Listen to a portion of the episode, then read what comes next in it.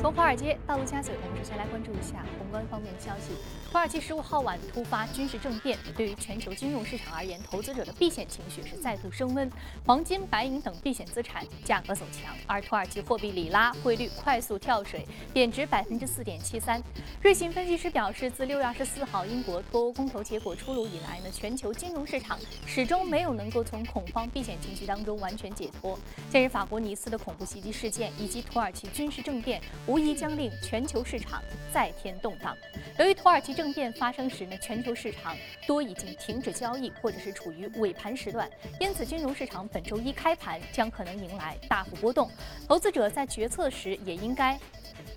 规避和分散相关的风险。在周一市场重新开启之前呢，土耳其政府出台了一系列举措，试图平复政变之后不安的投资者们。土耳其央行周日宣布，将采取必要措施来支持金融稳定，并取消对于商业银行使用外币存款作为抵押的限制。目前呢，市场多数看好下半年黄金的上涨机会。美银美林大宗商品研究主管布兰奇在最新的报告当中预计，国际金价在未来六至十二个月内将升至每盎司一千五百美元的水平。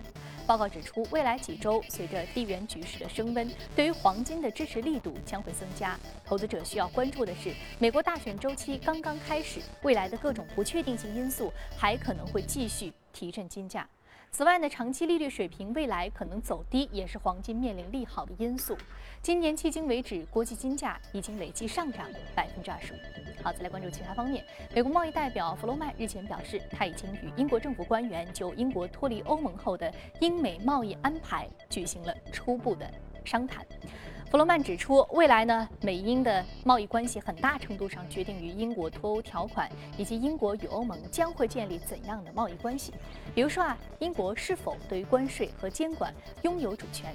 只有英国与欧盟新的关系明朗之后，才能够确定英国与其他国家的贸易安排。弗洛曼认为啊，美英贸易关系拥有多个选项，包括达成双边贸易协定、英国加入跨大西洋贸易与投资伙伴关系协定等等。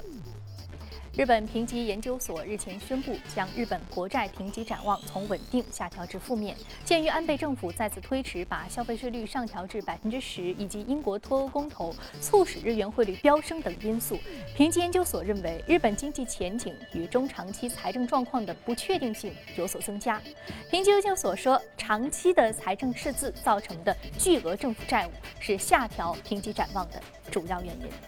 好，我们刚刚浏览完了宏观方面的消息，接下来我们再来关注一下美股三大指数隔夜的一个情况。我们看到上周五收盘的时候呢，道琼斯工业平指数是微幅上涨了百分之零点零五，纳斯达克综合指数呢微幅下挫百分之零点零九，标普百指数也是微幅低收了百分之零点零九。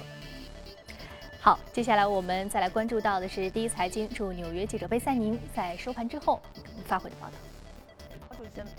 主持人。中午美股市场是高开低走，出现小幅回调。中午的经济数据相当密集，来看一下具体情况。受到能源和住房价格上涨的影响，美国六月的物价指数同比上涨百分之零点二。剔除食品和能源价格变动，核心物价指数同比上涨百分之二点三，为二零零九年以来最高。在零售方面，美国六月零售销售数据表现出色，环比上涨百分之零点六，显示出美国的经济继续缓慢复苏。六月的工业产出环比增长百分之零点六，创下自去年七月以来最大增幅。然而，美国七月的消费者信心指数为八十九点五，意外创下两年新低。此外，七月的总体商业状况仅为零点五五，低于预期，显示出美国制造业状况仍不乐观。股指在经历了短暂盘整之后，很快便由涨转跌，金融板块领跌大盘。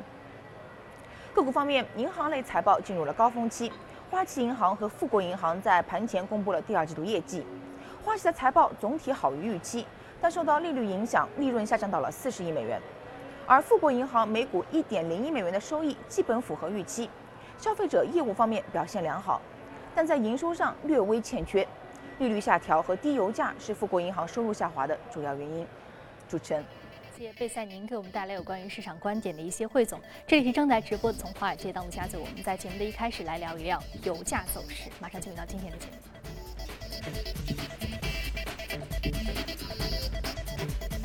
好，今天我们请到现场的嘉宾呢是评论员许哥先生，许老师早晨好。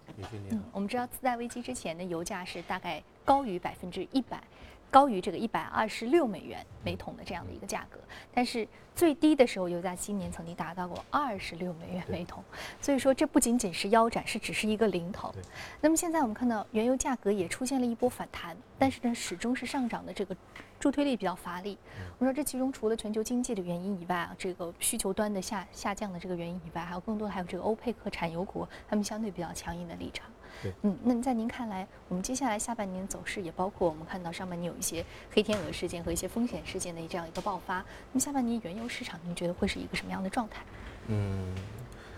应该说它上半年的反弹的力度有点大，所以下半年其实我个人的认为还是比较疲软的。那么原油价格刚才也讲了，是次贷危机的时候最高是一百四十七美金，那么跌到今年二月份二十六美金。基本上油价缩水达到百分之八十三，这个幅度是非常大的啊。那么呃，个人认为主要的原因是两块：第一个，次贷危机对于全球经济的一个非常大的冲击，很多的经济开始出现了一个衰退，所以对原油的需求呢出现了一个减少。那么第二个呢，其实我们看到二零一零年的时候，呃，美国的页岩油的一个革命，那么这个页岩油革命呢，其实对原油市场是一个比较大的影响，特别对于欧佩克的。这个产油国，那如果说它的页岩油呃出现一个量产或者说技术的一个进步，那么它的成本价会出现比较大的一个下行。所以，嗯，欧佩克当时就有一个谋略，他说，那我在价格下行的时候我就扩产，啊，这个跟经济学的道理是背违的。因为一般来讲，如果说价格下跌我就减产，啊，它反而是扩产。扩产之后呢，就把那个页岩油的这个市场份额给慢慢慢慢的挤挤了出去。我们可以看到一组数据，去呃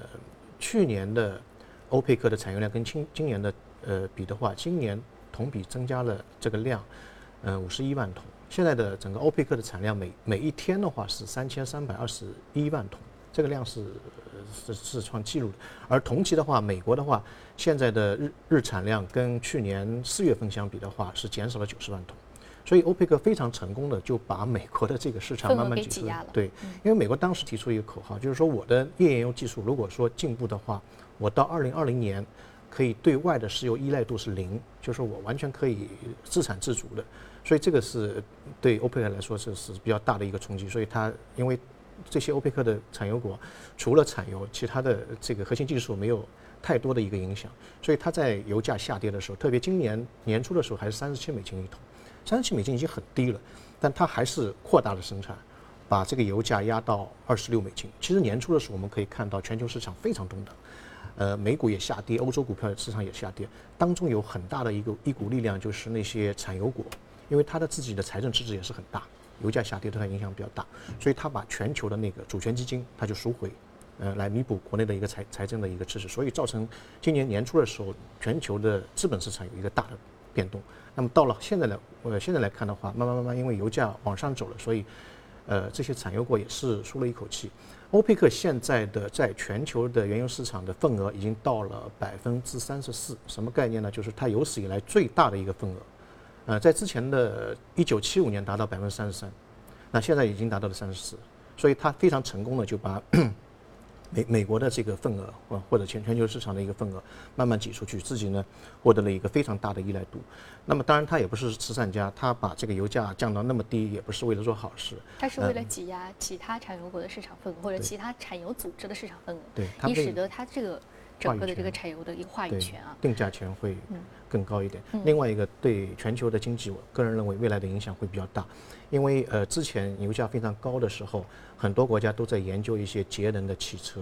啊，包括节能的一些用品。但因为油价跌得非常低，所以他们这个积极性就没有了，很多的科研就是中断了。相反，去年的话，包括美国、欧洲也好，嗯，它的汽车的产量、销量都达到了一个历史的高点。所以未来一段时间当当中，大家可以看到。对于这个原油的需求量，刚性需求，刚性需求是一个很大的一个刚性需求的一个数字在这里。对，今年美国的用油量应该是会到一个历史的高位，因为你买了一辆车，油价上升两毛三毛，你也不会不不用这个车，所以这个是一个比较大的一个影响。那未来一段时间当中，我个人认为，呃，油价到了现在大概五十美金不到一点，四十六美金。呃，但是上升空间还是有限，可能还会往往下走。原因在于，第一个呢，现在全球的库存量很多，因为它产了很多油。现在全球的库存量可以供七十年的一个使用，是历史的一个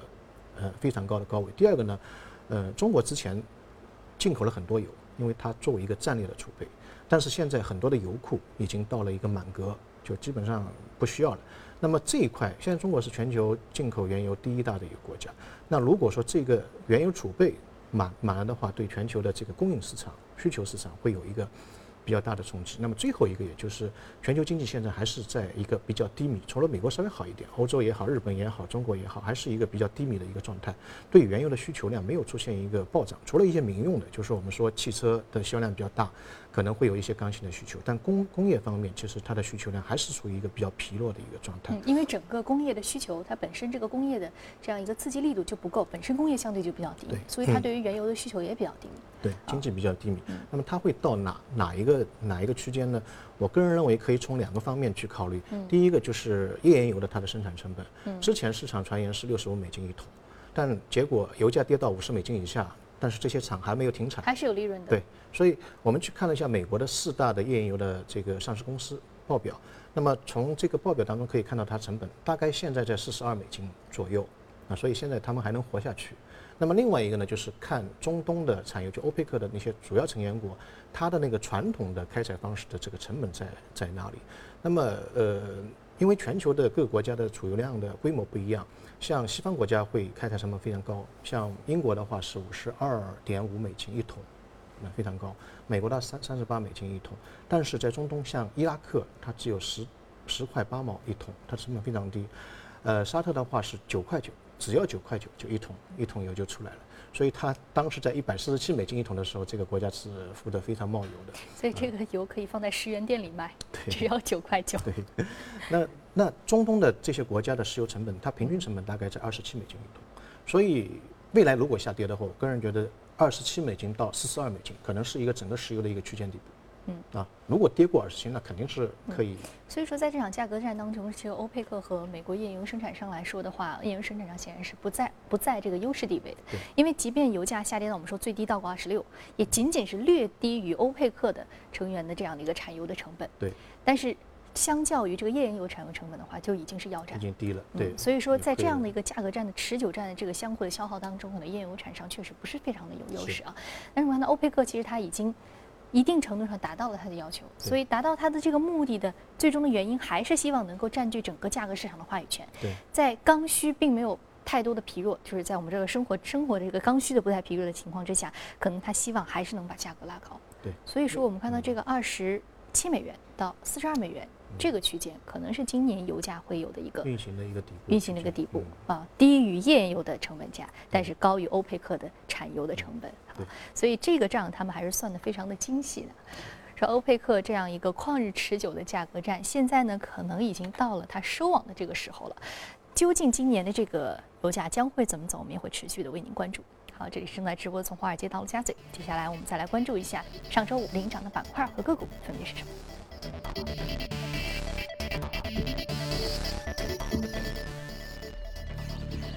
企业集团、工业产品、公共设施、消费品和金融板块的相关个股是领涨的。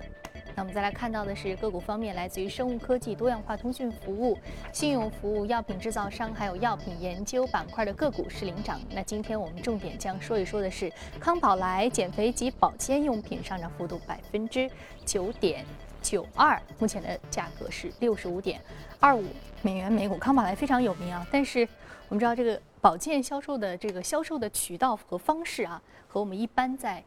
大型商超陈列的这个食品，有的时候会不太一样啊。它有的时候需要一些功能的宣传。所以说，刚刚我们看到这个美国联邦贸易委员会是裁定康宝莱并不是传销。对，嗯，这个对他的影响非常大。嗯，呃，因为在美国，很多人以为在美国的话传销是合法的，其实在美国的话非常清楚，传销的话还是一个非法的一个一个行为。所以这一次的话，把他的这个名声给正了之后呢，呃，对他影响是非常好的。否则的话，就相当于被判死刑了。你这个东西不是不能不能做的。呃，美我们简单讲一下美国的传销的一个发展史。他当时是一九六四年的时候，有一个叫做威廉嗯，派屈克的人他做了一个，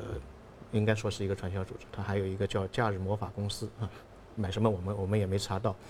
呃，他当年一九六四年，当年一年的话，营业额都就达到五十二万美金。到了七零年的时候，达到两点五亿美金，非常发展非常快。但到七一年的时候，有一个叫美国联邦贸易委员会，就刚才讲的美国联邦贸易委员会，他就裁定这个这个传销的这个形式是非法的，非法的啊。然后呃，到七五年的时候，美国已经立法，就规定传销这个形式是不可以在这个美国的本土当中去。去做的，所以如果说这个公司一旦被裁定为是传销性质的话，呃，基本上所有的业务都要停止，都要停掉。这这个是完全违违反法律的一个东西，不是说违规的一个东西。那么呃，另外一个呢，这个公司在资本市场其实从二零一二年开始一直是非常有争议的，因为它的股价的波动比较大。呃，它背后呢是有一家对冲的基金公司，嗯，那么这家基金公司的基金经理呢是做空它，认为这家公司的做法违法。完呃那个，它的目标价格是零，就是他觉得它是完全是非法的，所以它的价格应该是零。当时这家基金公司的这个基金经理人叫 Ackman，呃，他持有了大概十亿美金的一个空头，一直是在公开场合当中唱空它。于是我们可以看到，上周五应该这家基金公司是有个非常大的一个亏损，因为这个股价出现一个非常大的一个一个拉升。嗯，我们说这个一个证明对他来说是至关重要，可以说是在生死存亡之际，将康宝的这个公司拉回到了可以正常经营的这样一个战略线上。好，非常感谢许哥先生这一时段对于宏观和个股的点评。这里是正在直播的从华尔街到陆家嘴，接下来呢，我们进一段广告，广告回来继续接着聊。好，欢迎回来，这里是正在直播的从华尔街到陆家嘴，接下来浏览一组公司资讯。欧盟日前宣布将九个能源基础设施项目投资二点六三亿欧元，以提高成员国能源安全并扩大欧洲电网覆盖率。这批投资的最大份额将用于支持波罗的海区的天然气的基础设施建设以及欧洲的电力发展。据了解，这些投资将通过欧盟资金支持项目连接欧洲基金执行。该基金计划在二零一六年向能源领域投资八亿欧元。苏沃奇集团日前警告称，由于香港和欧洲市场销售额大幅下滑，集团上半年盈利将下降至少一半。分析师指出，法国发生的系列恐怖袭击事件令外国游客望而却步，而瑞士法郎的升值也推高了手表制造商的生产成本。苏沃奇的盈利预警对于整个奢侈品行业来说，可能是标志着一个悲观盈利季节的开端。分析师指出，尼斯事件将对于该行业造成进一步的伤害，游客们今年夏天将会避开欧洲，特别是。法国即时通讯软件服务商 Line 分别于上周四和周五在美国纽约和日本东京挂牌，上市首日的股价双双大涨。分析师指出，作为全球主要的聊天应用，Line 在移动社交行业具有巨大的商业价值和成长潜力。不过，其在用户、游戏、广告、周边产品销售等方面面临来自于强大的对手 WhatsApp 和微信的竞争压力。自从 Pokemon Go 发行以来呢，游戏制作方任天堂公司的股价在不到一周之内飙升百分之九十三，市值达到了三百七十亿美元，跻身日本前二十大。市值公司，而更为惊人的是，任天堂上周五交易量达到了创纪录的四千七百六十亿日元，是东京证券交易所成立一百年以来的最高。投资者买入任天堂股票，是因为这款游戏巨大的潜在盈利能力。有分析师认为啊，这款游戏将会轻松碾压《糖果粉碎传奇》和《部落冲突》创下的十五至二十亿美元的记录。记者从西虎三六零公司获悉。美国东部时间七月十五号，中国互联网公司奇虎三六零科技有限公司宣布私有化交易完成，届时奇虎三六零的股票将不再在美国纽约证券交易所公开交易。奇虎三六零表示，根据今年三月三十号特别董事会批准的相关交易条款，除了创始人翻转股票以及异议股东股票之外，奇虎三六零全部已发行的普通股将以每股普通股五十一点三三美元的价格被现金收购并注销。好，刚刚我们浏览完了全球公司动态之后，我们再回到资本市场和嘉宾想要值得关注的板块和个股分别是什么？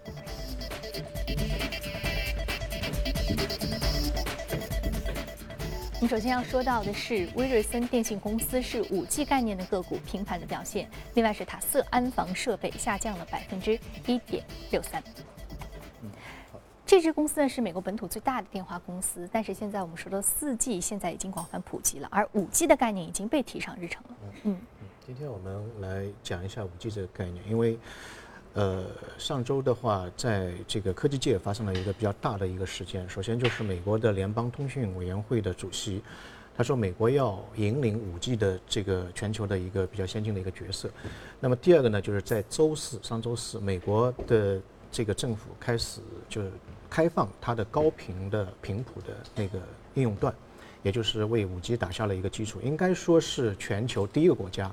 呃，开放这个高速的光光频的那个波段，啊，这个是非常重要的一个东西。我们呃概念当中是这种光频啊、光谱啊，我们看看不到的，但事实上这是一种非常重要的一个资源。呃，我们可以想象，就好像去坐飞机的时候，有的时候会航空管制，这个通道可能是比较堵塞。呃，其实这个这个频谱的概念其实是一样的。如果这一段频谱给你用了，别人就不能用，否则的话，这个信号。呃，会穿位，在西方国家，这种频谱的拍卖的价格是非常高的，几百亿甚至这个上千亿都都会有。那么美国这一次呢，是把五 G 的这个高速的频谱的那个频段拿出来，这是一个应该说是一个呃划时代的一个东西啊，也是一个全球第一个国家做到这个。那我们先简单介绍一下五 G 这个概念。白宫有一个文章专门是介绍五 G 的，五 G 是它的这个速度应该是非常快，它是四 G。四 G 的大概一百倍的一个速度，基本上下载一一本高清的电影，一两秒钟就歘一下全部全部全部下来。我们以前还用三 G，它是三 G 速度的二点五万倍，就是非非常非常快，而且它会带动很多行业的一个变革，比如说医疗，我们呃比如说有人出车祸了，那么他被抬上这个救护车的时候。对他整个身体的一个状况，就可以进行及时的诊断，全部到那个抢救室，全部准备好，为他赢取一定的时间。包括我们看到现在有一些环保，环保都会有影响。它有很多的传感器，可以在各个街头、各个建筑物上面，把整个空气的质量通过一个大数据，这个呃五 G 的这个信号传过来啊。还有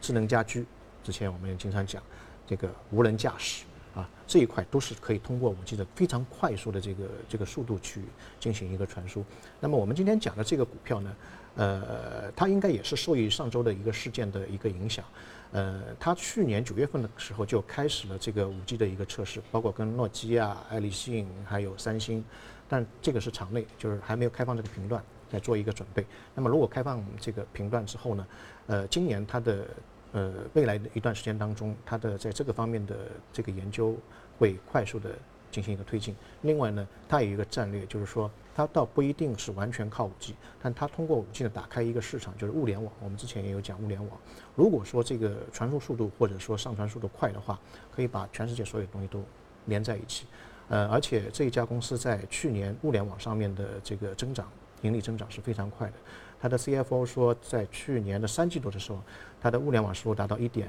七五亿，然后前三季度的话是达到大概将接近五个亿。你知道这个通信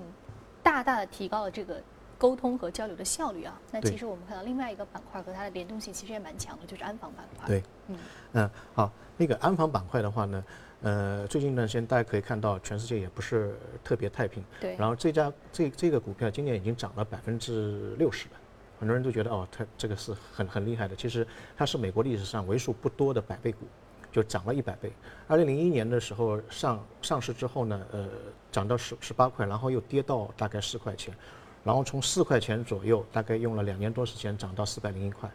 涨得非常非常快。原因就在于美国整个，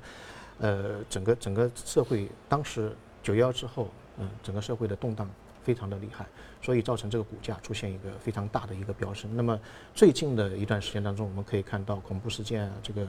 呃，然后国家之间的政变啊，对于这个板块的影响，相对来说是会比较大一点。所以安防板块我们可以多看看。嗯，安防板块的机会，还有刚刚我们说到这个五 G 的传输啊，现在说最高，其实研发已经到了三十 G，这个速度我们已经难以想象。我们觉得五 G 刚刚您所说的这个电影下载只要两秒这样的一个速度，我们已经是非常的说现在的这样的一个。娱乐或者说通信已经是大大可以满足了啊，所以说未来的通信的发展，也包括这安防板块的发展，将会带来什么样的一个全球的技术革命呢？我们也会拭目以待。好，这里是正在直播的从华尔街到陆家嘴，接下来我们来关注一下一个非常有趣的新闻。呃，近日呢，英国牛津大学一项新的研究显示，巴西的僧帽猴在七百年前就会使用石质的工具来敲开腰果。那研究人员呢，在腰果树下发现了一些加工点，这处加工点的历史可以追溯到七百年以前。猴子呢会将食物放在这些加工点当中的大小石块上，同时利用更小的石头将它敲开。这是研究人员在巴西东北部的卡皮瓦拉山国家公园拍摄到的画面。巴西僧帽猴把石头当作砧板和锤子，敲开腰果的外壳，食用里面的果实。新研究发现，早在至少六七百年前，巴西僧帽猴就已经掌握了这种方法。他们甚至把工具留在特定场所，比如腰果树下，形成可识别的加工点，这样其他的僧帽猴可以重复使用这些工具。研究人员说，通过寻找、识别曾经的巴西僧帽猴遗留下的工具，研究人员可以了解在几百年间时间里，这种灵长动物是否有所改变和创新，它们的技能是否有所发展。